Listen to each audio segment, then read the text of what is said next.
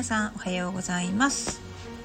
アロマセラピストであり和製油とご当地化粧品のセレクトショップミューズネストのオーナーでもある私コンミユがアロマセラピーの知識や自己流子育て健康雑学などをご紹介するチャンネルです。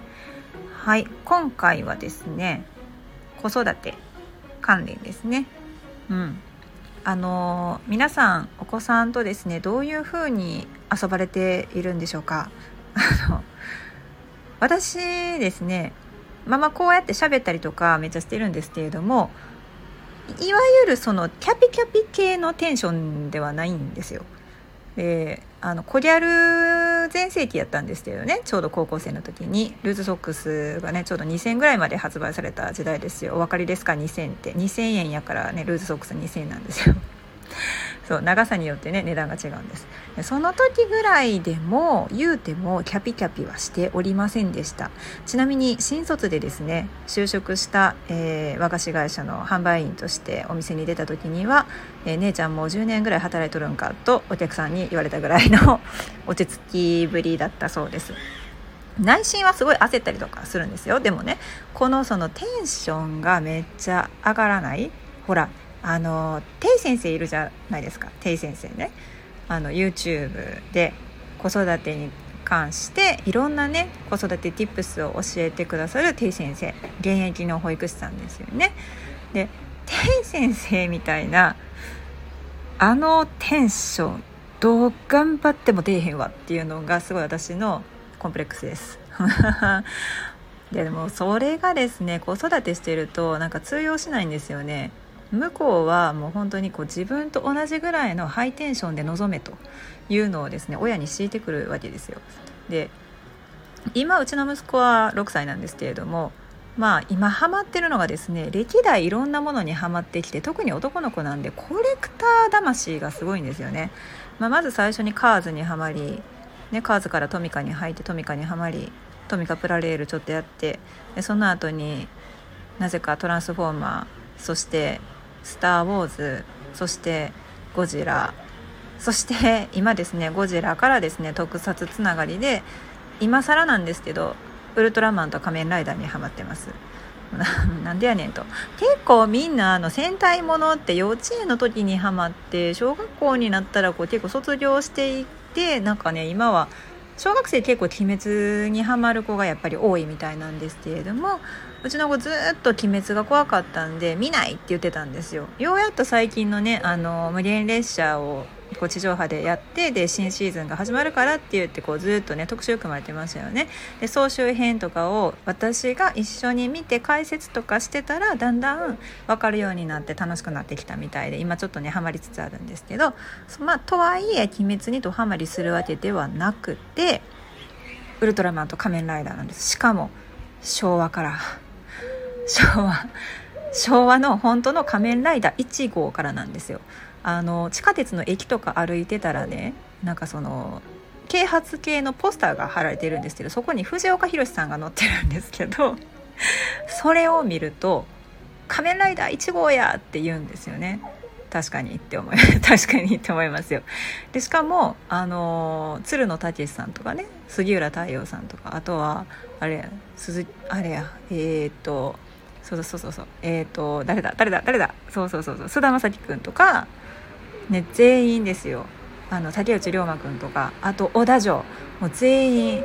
ウルトラマン誰々とか仮面ライダークーガやんみたいな。見させられました全部。なんかちょうどいい感じに本屋さんでね大人向けやと思うんですよ。昭和からの DVD コレクションが売ってるんですよね今ね。もうほんまドハマりしてずっと見てはります。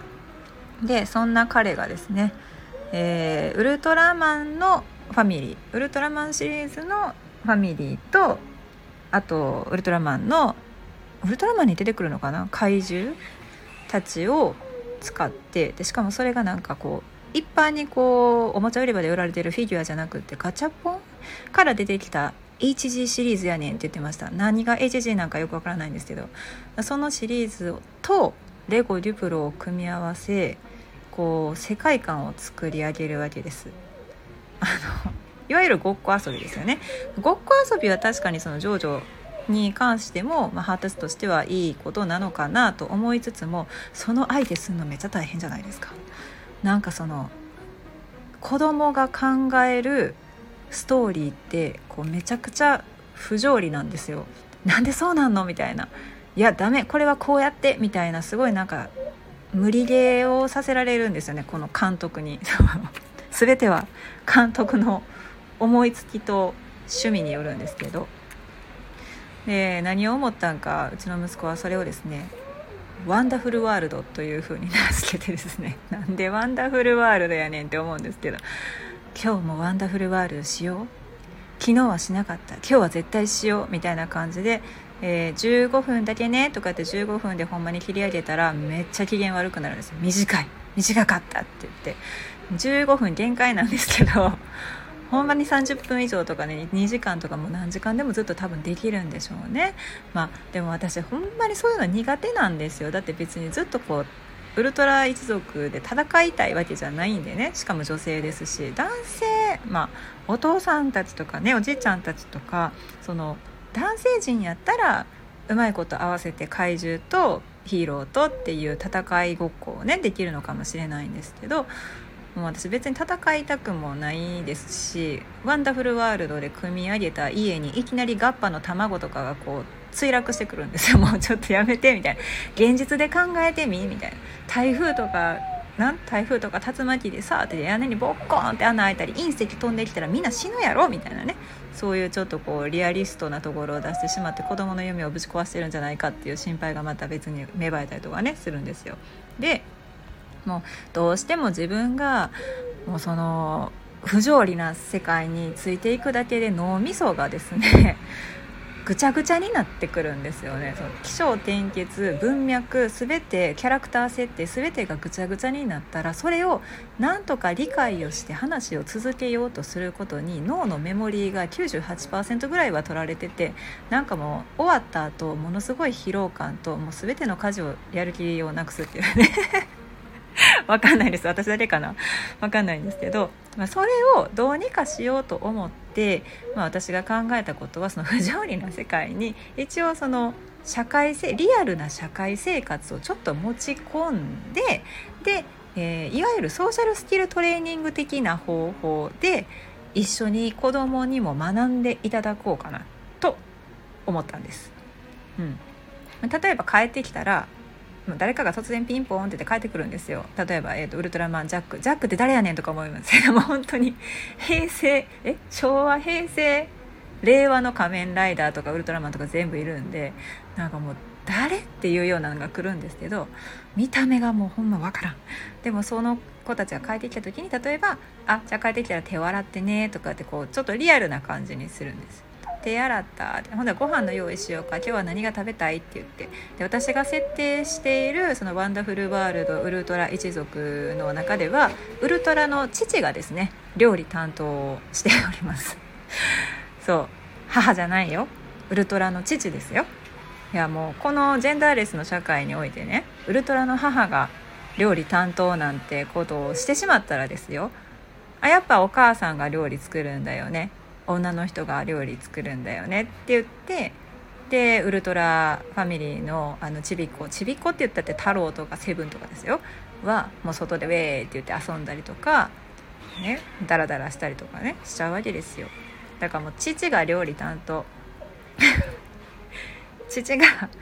料理を毎回するんでちゃんと献立もリクエストを出さないと父は作らないって言ってちゃんとお皿持ってきなさい。今日はカレーだよって言って全員に習わせてあのちゃんとこうご飯とカレールーをよそって「いただきます」したらみんな正気下げてねみたいな感じのことを